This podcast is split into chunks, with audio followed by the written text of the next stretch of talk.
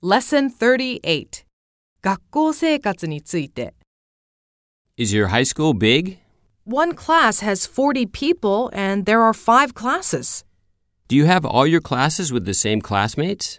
Yes, but we change classes when we go up to the next grade.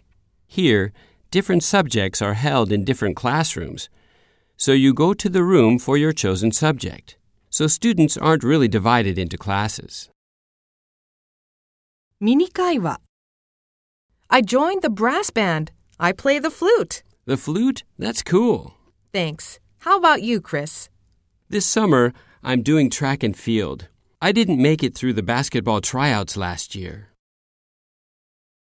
もっと話そう I'm a member of the student council.